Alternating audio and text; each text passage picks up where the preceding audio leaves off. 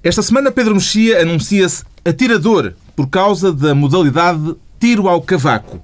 João Miguel Tavares declara-se engarrafado com os estudos sobre o tipo de água a beber no Parlamento e Ricardo Araújo Pereira sente-se doce na memória. Está reunido o Governo Sombra.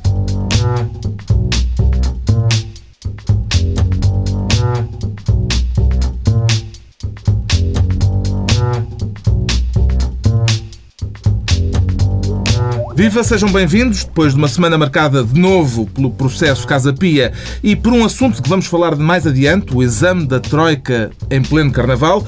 Daqui a pouco trataremos disso neste Governo Sombra com a Troika do costume, Ricardo Araújo Pereira, João Miguel Tavares e Pedro Mexia. O Pedro Mexia que quer criar o Ministério das Laranjas e, tanto quanto percebi, não há um trocadilho com as cores do PSD, Pedro Mexia. Mas podia ser, aliás, daqui a bocadinho já vamos falar de outras guerras das laranjas. Mas Aqui quer evocar a Guerra das Laranjas, a propriamente dita, em que Portugal perdeu a Olivença em 1801. Exatamente. Não parece assim um tema de grande atualidade. Pois não, exatamente essa é a questão. Mas para já é interessante nós, as guerras em que nós nos metemos. Guerra das laranjas dá um bocadinho a noção, enfim, da... acho que foi um bocadinho o nosso orgulho pátrio de nós termos estado envolvido numa guerra de laranjas. É como a tomatina, não é? É uma espécie de... Mas aí é para se divertirem, supostamente. Exatamente. Mas o que é. Isto é o caso da Olivença. Hum, eh, e já agora parem de mandar mails.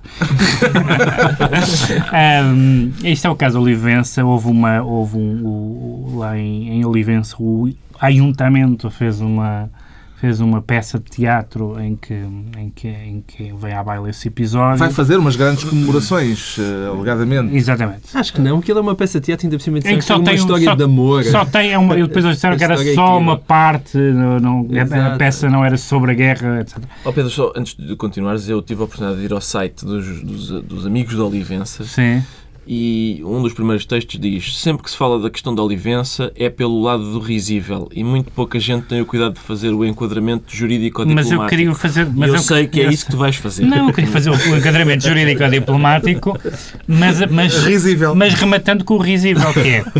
Aliás, como é típico uh, Jurídico Olivença é nossa não no sentido em que Angola era nossa, Sim. mas no sentido em que, é facto, uh, do ponto de vista ju jurídico, dos tratados internacionais, da lei internacional, não vale a pena aqui fazer o historial, vão ao site dos amigos de Olivença, e é verdade, uh, Olivença é nossa. O problema Lá vivem espanhóis que querem ser espanhóis e não, e não ser portugueses. Essa é a parte risível. É um bocadinho como as Malvinas. 98% deles querem ser ingleses e não argentinos. Portanto, Azar das tábuas. Isso significa que a Olivência é uma não questão por causa disso. Do ponto de vista, a não ser que a gente queira obrigar aqueles senhores a serem portugueses e obrigar alguém a ser português isso não se faz força, ninguém. É uma, é, é, há, há, tratados internacionais também contra isso. A questão é que o PS levantou o problema por causa das tais comemorações que o novo Al-Qaeda. Pois, porque o anterior era, acho que era do eh, PSOE e que agora passou para, para, para o PP.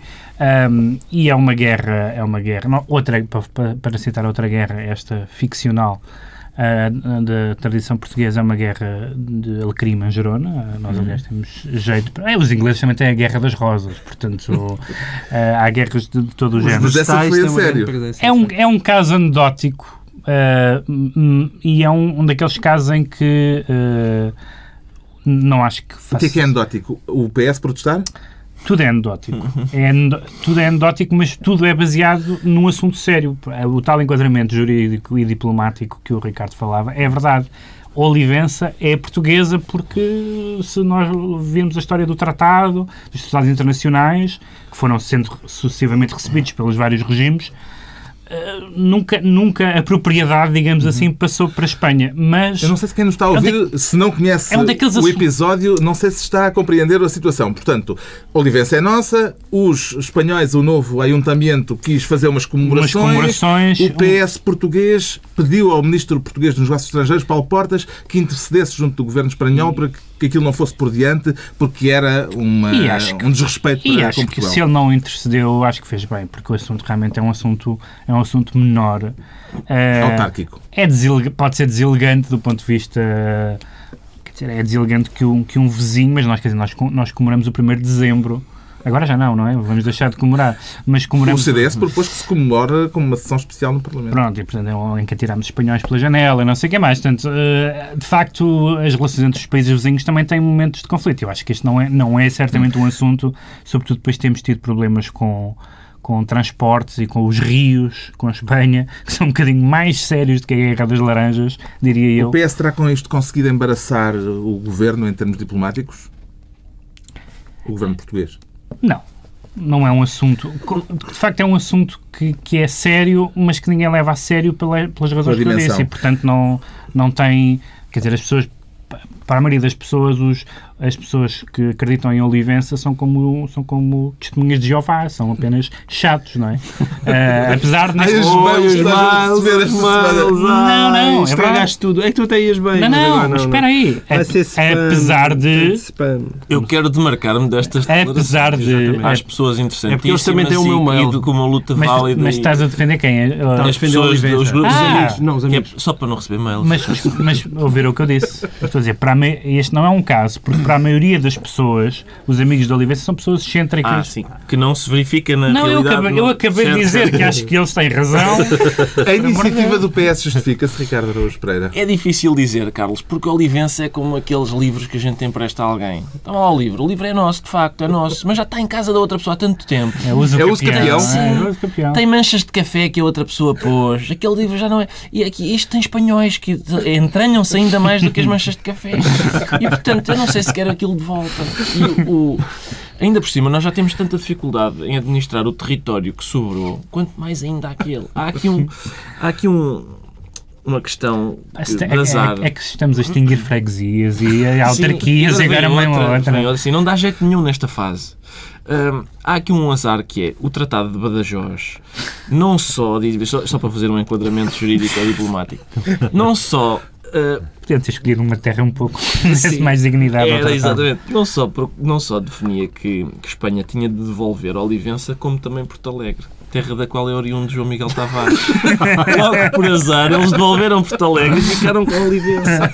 Se tem sido o contrário, hoje estávamos aqui três gajos sossegados e era um programa divertido. A questão da Olivença ainda lhe parece uma boa arma de arremesso político em 2012, João Miguel Tavares? Não, então não parece. Eu acho que Vítor Gaspar tem todo o interesse, porque era mais uns tipos a quem ele podia ir ao bolso. E, portanto, eu acho que vocês estão a desvalorizar isso. Eu acho que Vítor Gaspar está entre os amigos da Olivença. Agora, eu, eu acho que isto tudo tem uma certa graça, porque a não ser que nós queremos outra vez uma espécie de nova defenestração. Não é? Nós em 1640 tivemos o Miguel Vasconcelos e agora seriam todas as pessoas a viverem em Olivença se os obrigassem a ser portugueses. Eram todos a atirarem-se assim rapidamente da janela. Ah, eu, eu, da última vez que, que vi uns livros de histórias, eu acho que a independência do Brasil foi quando? Em 1822. O grito do Ipiranga foi em 1822. Nós estamos a falar destes senhores, foi em 1801, hum. ou seja, 21 anos antes. Então já agora o Brasil também era... Olha, o Brasil então agora ser nós dava um jeitaço jeito. desgraçado. Bem, então, o Ministério das Laranjas fica a cargo do Pedro Mexia o Ricardo Araújo Pereira propõe-se tutelar o Ministério do Facebook. Vai finalmente criar a sua própria conta, Ricardo? Não, não mantenho-me é? mantenho ah. sem Facebook, mas, mas, mas Ele não vê virtudes pena. nas redes sociais? Se, ah, não vejo grandes, mas não tenho pena porque... e se António José Seguro tentar convencer? Isso sim, porque ele é tão persuasivo. Eu, eu, não, eu já tive a oportunidade para me pronunciar em sede própria sobre o Facebook. Começou muito bem, é um projeto que começa muito bem. Servia para os universitários uh, comunicarem entre si e meterem-se na cama uns com os outros. Hum. E depois descambou e agora até o Presidente da República tem uma página. Portanto, degenerou esse ponto. Eu perguntei-lhe por António José Seguro porque Sim, a razão é, para querer é... ser Ministro do Facebook tem a ver Sim, com António José Seguro. Hoje é isso. O António José Seguro esteve a criticar Pedro Passos Coelho no Facebook. Eu sei disto porque, não tendo Facebook, retive as citações que o Expresso fez da página de Facebook de António José Seguro, que incluíam coisas como, por exemplo, vou citar António José Seguro. Tenho defendido que a União Europeia necessita de adotar medidas concretas para fazer face à crise. No Facebook? Sim. Não só são medidas concretas, como é para fazer face à crise. Não são medidas abstratas. Não, não, ele defende medidas concretas. E segundo, não são medidas que não façam nada, são, pelo contrário, medidas que façam face à crise. Depois, estou a citar outra vez. São necessárias políticas europeias que respondam eficazmente aos problemas das pessoas. Não é políticas que respondam ineficazmente. São políticas que respondam eficazmente. Uh, há, há, de facto uma ou duas propostas que ele põe lá, até porque as, as tomam emprestadas de um documento subscrito por vários. O tal projeto do Cameron. Exatamente. Mas o tom geral do do, deste post do Facebook é este de eu defendo que se adotem medidas boas em vez de medidas más, a mim. É preciso que vocês optem por ser eficazes em detrimento de serem ineficazes. É mais ou menos este sempre o tom. E, portanto, e, e ainda por cima, isto é o, é o seguro, mas a generalidade dos dirigentes europeus parecem estar nesta mesma a afinar por este diapasão de façam coisas boas e não coisas más. E eu vi aqui há tempos o Durão Barroso, foi esta semana, a dizer atenção que quando sairmos da crise vamos ter uma nova Europa. E pelo andar da carruagem, eu conheço essa Europa, chama-se África, essa nova Europa. É assim que se chama. Hum. O Facebook parece-lhe um terreno apropriado para fazer passar a mensagem política, João Miguel Tavares? Só no sentido em que acho que só dá para clicar no like, não é? Se houvesse um que fosse um vai like. pro, se houvesse lá um vai pro, se calhar não, eles não, não apreciavam tanto. O que é que é? Isto há sempre um, dois ou três tipos que gostam de parecer modernos e, portanto, redes sociais temos que lá estar e tudo. Se fosse conselheiro político, Pedro Mexia aconselharia ao político que lhe pedisse conselhos a usar o Facebook? Sim, para a única função que o Facebook serve, que é para ir um post de uma rapariga realmente gira que diga epá, isto hoje está um dia lindo e dizer gosto. é a única função relevante do Facebook, todas as outras são disparatadas. Temos desta vez um ministro do Facebook, o Ricardo Araújo Pereira, que é para verem como este governo está sintonizado com o nosso tempo e como é moderno. E agora vamos ter um ministro das contradições. Para contradizer alguém, João Miguel Tavares? Uh, não é para contradizer alguém, é sobre alguém que se contradisse a si próprio, não é? Quero voltar ao caso Pedro Rosa Mendes, tanto quanto percebi. Sim, quero voltar ao, ao, ao, ao caso Pedro Rosa Mendes. Quer dizer, é o caso daquele programa que foi extinto E que nós já RDP. falámos aqui, não é? Portanto, Sim. o famoso caso de Angola e que todos nós até já temos medo de falar nisso, não acabamos desterrados para a Luana mas o que se passou foi que um, aparentemente o, o, diretor adjunto, aparentemente não, porque isso foi transmitido, o diretor adjunto da, da RDP foi ao Parlamento e fez uma coisa que não é nada habitual, que é isto sim, aparentemente dizer a verdade. Ou seja, o que, é que geralmente acontece nestes casos é que quando chega a um determinado nível da hierarquia, começa toda a gente a meter paninhos quentes e tal para não se queimar. E Ricardo Alexandre chegou uh, basicamente a, ao Parlamento e disse que uh, lhe tinha sido dito pelo seu diretor que Uh, portanto, Luís Marinho tinha decidido acabar com o programa em virtude de Pedro Rosa Mendes uh, ter feito aquela crónica. Ou seja, ele disse explicitamente: olha, o programa acabou, não foi por causa de reestruturações da grelha, não foi por causa de questões económicas, foi, segundo me disseram, por causa daquela crónica. Ora, isto mas quem terá dito isso foi eh, João Barreiros. João Barreiros terá dito a Ricardo Alexandre, que por sua vez teria ouvido de, de Luís Marinho. Claro que certamente se ouvirmos os outros dirão, dirão que foi um, um, um, delírio de Ricardo Alexandre. A questão é que quando nós olhamos para estas uh, declarações tendemos a acreditar nelas por uma razão muito simples. É que Ricardo Alexandre não tem nada, não a, ganhar tem nada a ganhar com aquilo, bem pelo contrário. E por não ter nada a ganhar com aquilo, torna-se mais plausível aquilo que ele está a dizer. E, portanto, isto tem uma grande gravidade. Ou seja, estamos de repente a ter alguém que faz parte da hierarquia da RDP a dizer este senhor foi-se embora por causa de censura de opinião. E, a partir daí, isto ganha uma dimensão muito séria não é? É uma testemunha muito importante e, eu, na minha opinião, só poderia, se isto fosse um país sério, só pode haver uma consequência disto, que é tentar apurar o máximo e Luís Marinho devia, por simplesmente, demitir-se. Uh, era basicamente uhum. isso que eu tinha a dizer. As contradições no processo são, são insanáveis nesse aspecto. O que é que estas diferentes versões dos dois ex-diretores de informação o levam a concluir? Pedro Mexia, o mesmo que concluiu Bem, leva-me a, leva a concluir que, que, há duas intervenções que podem ser muito esclarecedoras. Uh, uma delas, aliás, já foi. Numa das quais eu tinha e tenho uh, confiança e noutra não tenho confiança nenhuma. A que tenho confiança, como aliás se, se comprovou pelas suas declarações, é a do provedor uh, Mário Figueiredo, que me parece, me parece uma pessoa séria e que as declarações que produziu pareceram realmente de quem tinha feito o seu trabalho de provedor, investigado, falado com as pessoas, ouvido as partes e, portanto, não ser aquela espécie de penduricalho que em geral são os provedores e que são, tentam fazer o, não aborrecer ninguém, etc. Também já houve o contrário, mas uh, essa, essa tem, esse parece ser o modelo dominante e, portanto, pareceu-me que ele estava e parece que dedicou ou vai dedicar várias emissões a discutir esse caso. A outra, a outra entidade de que se poderia eventualmente esperar alguma coisa, embora eu pessoalmente não espero nada, mas pode ser um bom teste para, para, de, para ver a sua credibilidade, é a ERC. a ERC tem neste momento um, um ótimo caso. Não é nada como se estrear num, num, num num órgão de, que tutela a comunicação social com um caso de censura. Acho que é um bom, acho que é um bom teste para e perceber... E o Presidente da ERP conhece bem a RDP. Exatamente. Portanto, acho que é interessante ver quão, quão sério, uh, quão sérias, sérias não pessoalmente, mas quão a sério levam aquelas pessoas a sua função. Estes novos desenvolvimentos levam-no a ver o caso de outra maneira, Ricardo Araújo Pereira? Levam-me a ver não só o caso, como a música portuguesa, eh, Carlos, porque eu, é, é, Vamos precisar de explicações. Certo, eu avancei aqui há tempos com um tema que é este. Portugal! É deles! E ninguém na música portuguesa pegou neste tema, nesta, nesta nova versão de, do Angola é Nossa.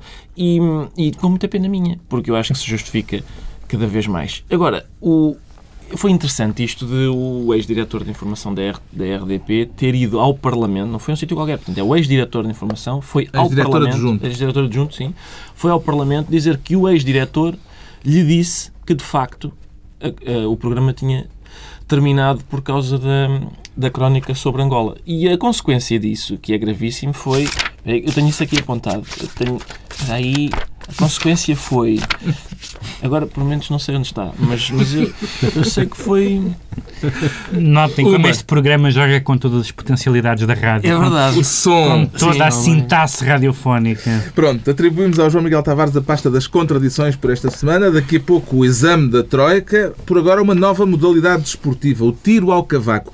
O Pedro Mexia declara-se atirador com o, intuito também de poder eh, fazer pontaria ao Presidente? Não, a pontaria já foi feita e certamente teremos várias hipóteses de voltar a ela. A expressão tiro ao cavaco foi criada por Marcelo Rebelo de Sousa. Tanto quanto Sim, exatamente. E eu queria só comentar duas coisas. Uma é a questão uh, que ele disse de ele, de ele, Marcelo. Forma, ele, Marcelo, de uma forma jocosa, que até as tias de Cascais. Um, as minhas tias estão divididas pelo país todo, desde, desde, desde o sul até Braga. Portanto, tenho tias em vários pontos do país. To, sempre em sítios quase todas elas, quase todas elas votantes eh, de Cavaco Silva e todas elas Uh, muito arrependidas. Portanto, uh, suponho, suponho que o professor Marcelo tem alguma razão nesse ponto. Mas eu gostei muito da maneira como defendendo Cavaco dos tiros, uh, uh, Marcelo uh, avançou para o Valásio, porque ele fez a seguinte declaração, que é muito boa.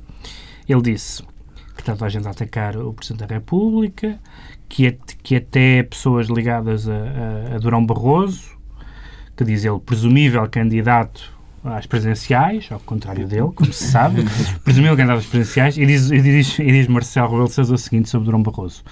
É importante não atacar o Presidente da República porque se está a desprestigiar a função do Presidente da República que ele mais tarde quer exercer e ao desprestigiar a função do Presidente da República fica-se com uma instituição ainda mais frágil do que a Presidente de Comissão, da Comissão, do Presidente da Comissão Europeia. O que é muito... O que é uma, o que é uma forma tão marcelista, vamos dizer assim, de pôr as coisas. Eu eh, gostei como, como uma intervenção pacificadora. O professor Marcelo matou realmente vários coelhos numa cajadada. Ele aproveitou uma defesa do cavaco para começar a disparar indiscriminadamente e isso foi divertido. Também tem vontade de dar uns tirinhos, Ricardo Araújo Pereira? Não, não tenho. Ah. Não, não tenho, porque eu já porque, Ao contrário das tias de Cascais. Está tão cravejadinho. Sim, para já eu saúdo a entrada das tias de Cascais no jogo político, porque até agora só as tias dos dirigentes do Bloco de Esquerda que tinham ovado. Designadamente a tia de. E esse, por acaso, é um caso grave. Uh, recentemente foi Santana Lopes a, a falar sobre a tia de, de, Fernando Rosas. Mas, quando Sócrates disse Manso é a tua tia, referindo-se à tia de Francisco Louçã, não previu um, um incidente político grave, que é a tia, o Louçã é primo do Vítor é, Gaspar. É. Ou seja, a tia de Louçã é a mãe de Vítor é, Gaspar. Portanto, Sócrates insultou a mãe do atual... Temos que fazer a genealogia da política portuguesa um, num dos próximos programas. Ora, eu... Esta semana foi divertida por causa daquele... O Cavaco recusou ir àquela escola secundária e Passo Escolho foi valentemente à Feira do Queijo. Uh, e enfrentou. E enfrentou, sim. No, foi enfrentou. o seu melhor momento até agora. Exatamente, e toda a gente gabou a coragem É coragem. Vamos lá ver. Eu, eu já escrevi sobre isso em sede própria. Eu sou do tempo em que coragem era enfrentar os silvos das balas. Não é só os silvos. Ele não, foi claro. enfrentar os silvos só. É só silvos. Aquilo oh, não aleija. Oh, Ricardo, não é isso. O, o problema, o que ele fez não, não é nada de extraordinário. O que só, só que é não, a expectativa. É menos... Ah, está bem. Expect... Para, já é o, o para já o contraste com Cavaco. Sim, e o Número... é Mas não é só o contraste com Cavaco. O contraste com Cavaco é o mais óbvio. E o próprio Passo certamente pensou nisso e também deve também deu o seu tirinho, não é? Uh, mas uh, num, num contexto como este, de medida de austeridade, a possibilidade dos políticos serem capazes de dialogar com as pessoas, mesmo que seja para um número mediático, não interessa. Não, não, não se fechar, não, não estar só preocupado em evitar o conflito, o confronto, eu acho isso positivo. Eu também. Se me disseres, mas, e... não é uma coisa extraordinária, é normal. Não, não é. Normal é, mas. Não, é, não só não é extraordinário, ah, por, por, outra razão. Mas, por exemplo, este Primeiro-Ministro faz uma coisa que não é extraordinária mas que, eu, mas que eu acho que é extraordinária no contexto português. Ele vai ao Parlamento e responde às perguntas. Nós tivemos um Primeiro-Ministro que ia ao Parlamento e não respondia às perguntas. Certo, Portanto, nós, nós temos muito pouco. Eu, tô, eu não sou um entusiasta, nunca fui, de Pedro Passos Coelho, mas, mas ele esteve, foi realmente a sua sim, finest eu, hour, sim, como diriam os, mas eu só os. Queria alguma moderação no uso da palavra coragem. Não sim, só porque, claro. Só porque, sim, quer dizer, é um o povo português em geral não, não faz sentido estar a temer o povo nesta altura, que na sua maior parte é desempregado e subnutrido. É gente que não corre muito depressa, nem bate com muita força. Portanto, não, não vai mas tu sabes como acabou a monarquia. Apesar de tudo, o povo certo. português é pacífico, mas há sempre três ou quatro malucos. Já aqui falámos do impedimento de Cavaco, que fez faltar à tal visita marcada para a escola António Arroio na semana passada. Mas uma semana depois o Presidente continua sem explicar eh, de que impedimento da função presidencial é que se tratou. Desenvolveu alguma teoria a esse respeito, entretanto, João Miguel Tavares? Ah, ah, vocês sabem que eu tenho boas fontes médicas. Eu acho que basicamente ele, ele sofre da subita aguda. Eu acho que basicamente é a mesma teoria da semana passada, é subita aguda, ou seja, eu acho que ele quando ouve os incha e, e, às vezes aquilo pode lhe fazer mal à saúde. Ah, acho que é isso. E foi, Mas foi semana é estranho não ter ainda havido uma explicaçãozinha. Porque não há nada para dar. Qual explicação é que haveria de dizer? Ou seja, ou ele dizia a verdade e ficava mal, ou então mentia, e hoje em dia é, é chato mentir, porque há, há sempre alguém que pode vir... Numa república, apanhar, numa república digna desse nome, se as pessoas saíram à rotunda a 5 de outubro, foi para nós estarmos informados da função presidencial. nós queremos saber a função presidencial, queremos ter Diga um lá o, que impedimento foi, um impedimento, um impedimento coisa mais específica. Temos então um atirador esta semana no Governo Sombra, o Pedro Mexia, e temos o Ricardo Araújo Pereira a declarar-se doce na memória. Quer explicar isso melhor, Ricardo? Quero. Doce. Uh, sim, é, eu sei. Assim como é, um requebro. Certo, não é de facto a coisa mais máscula que eu podia estar. Uh, o estado de espírito mais masculino de sempre. Mas eu tenho muita confiança na minha sexualidade e, portanto, suporto isso com muita galhardia. Mas o, o que se passa é. Mário Soares. Mário Soares disse que uh, tinha tido uma discussão violentíssima com José Sócrates, uh, que não queria pedir ajuda externa. Uh, e que depois dessa discussão violentíssima, José Sócrates cedeu a, a, pedir ajuda. E entretanto, José Sócrates disse que tinha uma memória doce dessa discussão violenta. Eu, em primeiro lugar, queria assinalar que se trata de terminologia de diva. Isto é o tipo de coisa que a Elizabeth Taylor diz. Tenho uma memória doce dos meus primeiros sete casamentos com Richard Burton. É o tipo de coisa que as divas dizem. Aconteceu uma coisa brutal. Sim, mas tenho disso uma memória doce. A segunda coisa é. Brutal, em parâmetro socrático, se calhar não é. Parece que as discussões de Sócrates envolviam arremessos de telemóveis e outras coisas. Se calhar nada disso passou. Mas Mário Soares é que disse que era brutal. Mas a segunda coisa é, na verdade, não foi José Sócrates que disse isso. A discussão na imprensa, eh, ou esta, esta troca de. Uma fonte foi, próxima. É, é Mário Soares, que falou mesmo, e é uma fonte próxima de José Sócrates que fala. E eu tenho alguma experiência nisto da, das fontes, fontes próximas, sim, porque uma vez na capa do Expresso, a primeira página do Expresso, havia uma notícia sobre Marcos Mendes, outra sobre Marcelo Rebelo de Souza e outra sobre mim. Isto é muito estranho, mas aconteceu de facto. e o que aconteceu foi, Marcos Mendes, uma fonte próxima de Marcos Mendes dava uma, uma manchete ao Expresso fonte próxima de Marcelo Rebelo de Sousa dava outra notícia e eu fui o único pelintra que se dispôs a falar diretamente com o jornalista. O único, o único é o sinal distintivo do pelintra é um, é um tipo que não tem fontes próximas. Não só porque não há ninguém que se aproxime dele, Como porque ele, ele tem mesmo que, ser ele próprio Sim. a falar com a empresa, coisa que não acontece com José Sócrates. E pode-se concluir que, com o passar do tempo, a sua memória de Sócrates se adoçou? Eu não diria isso. Não. Pronto. Fico contente. O que é que se pode concluir das revelações de Mário Soares, que deu a entender que terá sido ele a obrigar Sócrates a pedir ajuda externa, João Miguel Tavares? Soares ainda manda, de alguma forma, no PS? É, sim, quer dizer, se fosse outra pessoa, nós podíamos estar aqui a dizer que mais Soares estaria a pôr em bico dos pés, mas quer dizer, felizmente, a justiça se faça a Mário Soares, que ele não precisa de pôr em bico dos pés por coisa nenhuma. Portanto, eu tento também a acreditar, de modo geral, eu acredito em toda a gente, é, e eu tendo a, menos em Sócrates, eu tendo a acreditar naquilo que, que Mário Soares. processo de fixação. Exato, e, posso, e, e, esta história da fonte próxima podíamos ir mais longe, porque se a fonte próxima se põe assessor, ele ainda tem assessores neste momento, pouca vergonha nesta. Bom, enfim. Uh, portanto, se calhar não. Uh, Epá, e... larga o homem. larga o homem, ele está em Paris, não é? Uh, e portanto eu tendo a acreditar, acreditar. naquilo que, que Mário Soares disse, mas atenção, também faça justiça a Mário Soares, ele também acrescentou que não foi só ele, porque depois uhum. veio também Teixeira dos Santos à carga uhum. e, e, também convém recordar o famoso desfile dos banqueiros uhum. pela, pela televisão, que supostamente foi ali a gota d'água que empurrou o país para o pedido de ajuda. Mesmo em Paris, Sócrates continua a ser notícia. Vê futuro político para José Sócrates, Pedro Mexia? Só quando acorda às três da manhã com Sócrates. É, é, Deixa-me só dizer antes disso Não. que José Sócrates, que se, for, que se tornou conhecido por ter um feitio, enfim, colérico, uh, às vezes no Parlamento quase à beira da, da apoplexia, um, é muito doce, de facto, na, na hora da despedida, é como Coimbra, não é? é tem mais encanto, porque lembram-se daquele famoso eu adoro-vos, uhum. é? que também não é propriamente uma frase. Eu não atribuiria a Elizabeth Taylor, porque acho até um pouco deselegante.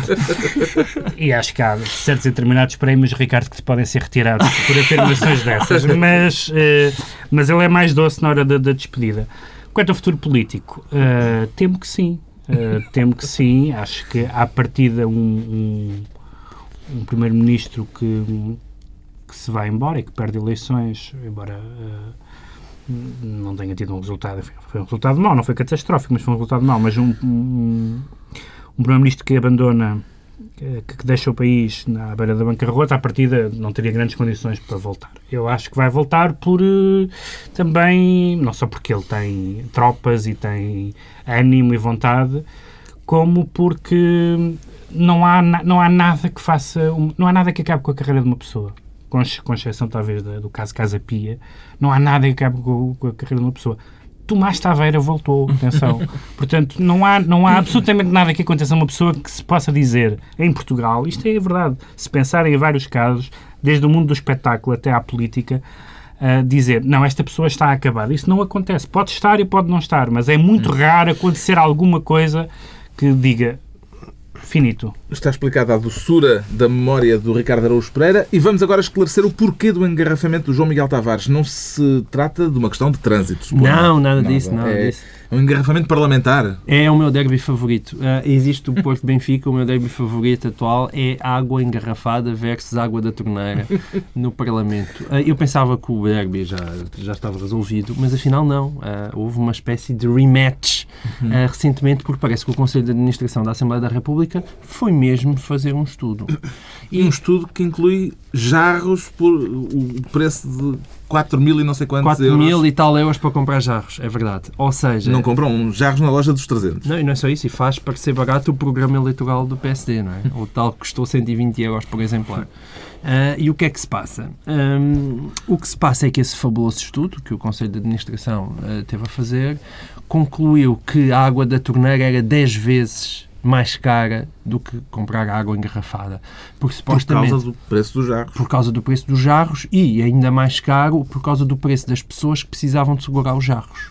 Porque os jarros não se deslocam sozinhos, logo precisam ao ter... Contrário uma, das garrafas ao contrário das garrafas de água, precisam ter pessoas atrás dele para ir e vir Uh, portanto, encher água ainda por cima parece que tinham que ir às casas de banho porque não existe água disponível. Uh, e são técnicos especializados. E são técnicos especializados para movimentar os jarros. Agora, o que, é que, o que é que é mais divertido no meio disto? É que esse relatório do Conselho de Administração... E o que é que é de esquerda? É criar a água da torneira ou criar a água dos uh, engarrafada? Não percebi não, bem nessa Isso a gente já não compreende, mas também a esquerda e a direita está toda trocada. Agora, seguro uh, apoia o David Cameron e, e, as suas medidas. Portanto, está tudo trocado. Portanto, é... é mas neste caso concreto da água? Não, neste caso é é parte da esquerda está a favor da torneira, mas há parte da esquerda que também está a favor da engarrafada. É mesmo um conflito é brutal. É fraturante esta questão. É fraturante, é uma questão Pode fraturante. gerar cisões na esquerda. Mas, mas o que é que é mais giro nisso tudo? É que o relatório do Conselho de Administração diz que, por mês, a Assembleia da República gasta 259 euros em água engarrafada.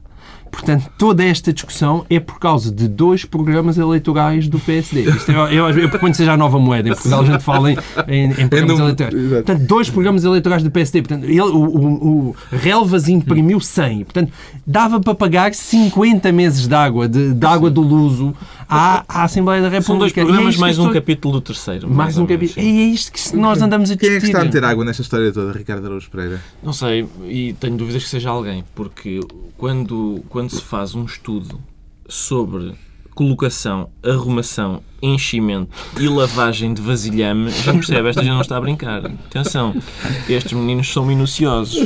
Cuidado com isto. Eu vi, atenção, a descrição do, da, da profissão, da novel profissão de, de, técnico especialista de enchimento de jarros era longa e, e fastidiosa. Tinha, havia, havia colocação, Portanto, o ato de colocar era um dos parâmetros. Havia arrumação, enchimento, lavagem. Havia. Não, não, não, não, é não estamos a brincar. E qualquer lei uh, beneficia do uso da palavra vasilhame. Vasilhame, sempre. A água que se bebe no Parlamento pode ser considerada um assunto político, Pedro Mexia?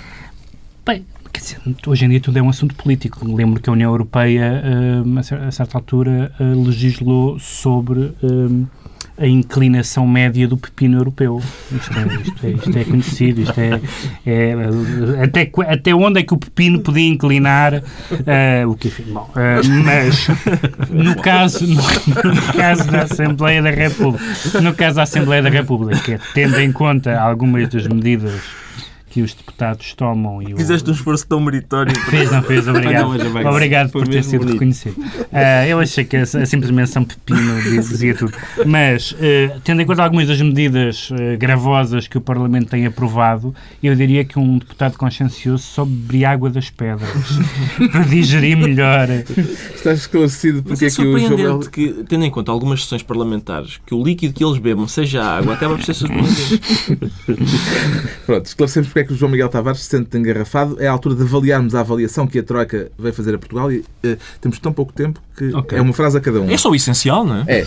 Uh, sei que tem muito a dizer, mas Sim, tem claro. de sintetizar. O que é que lhe pareceu, Ricardo Araújo Pereira, o facto de eles terem estado a trabalhar na terça-feira gorda? Fiquei muito satisfeito. Uh, acho muito bonito que a Troika passe vem pela rua, passa pelos desempregados, pelas portas fechadas de estabelecimentos de empresas que faliram, recebe o relatório da Comissão Europeia segundo o qual a recessão se agravou para 3,3% e as notícias do aumento da dívida pública para 110% do PIB e diz é isto mesmo, continue bom trabalho.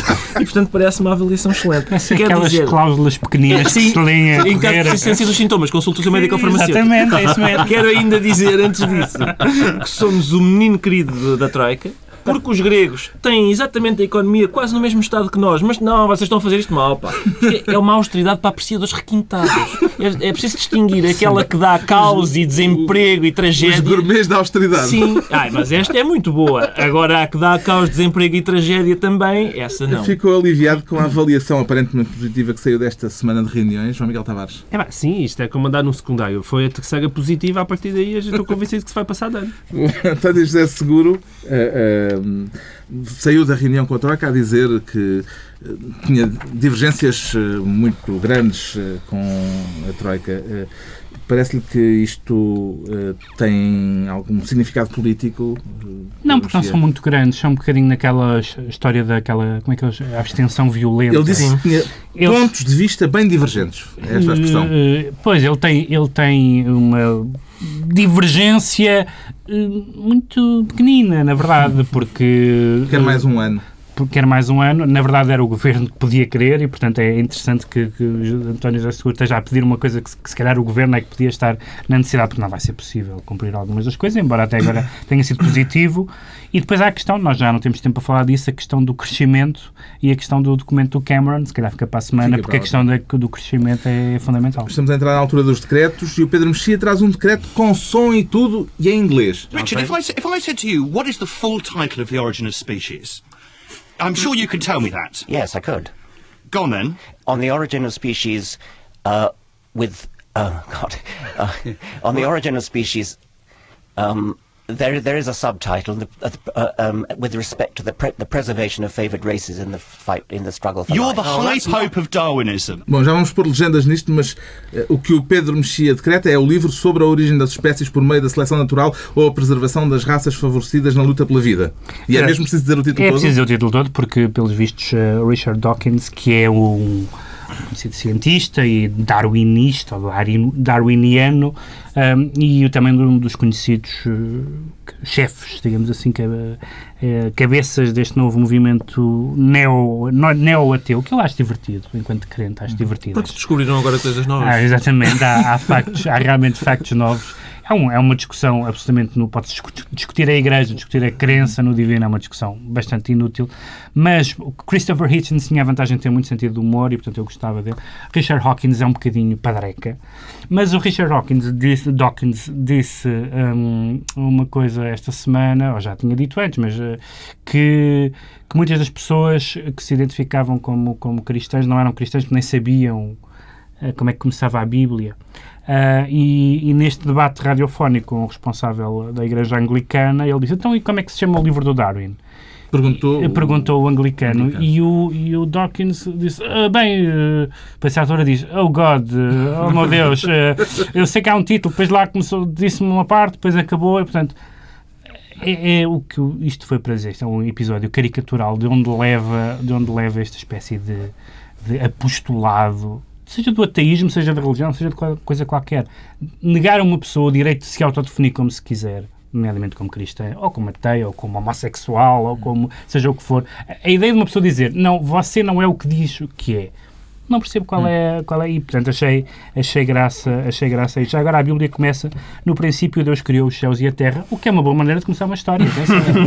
Quanto ao João Miguel Tavares, decreta mais juízo ao Governo para o ano por alturas do Carnaval, mas o Governo já vai anunciar que para o ano também não haverá tolerância de ponto. E Exatamente. Agora, João Miguel. É, é, não, nada contra, desde que uh, as escolas estejam abertas e, outras coisas que estás. O que, se, passou com esta atrapalhada à última da hora foi que basicamente o país ficou parado na mesma e, e o governo ficou mal na fotografia. Uhum. Portanto, faça as coisas atempadamente. Finalmente, o decreto do Ricardo Araújo Pereira também tem som.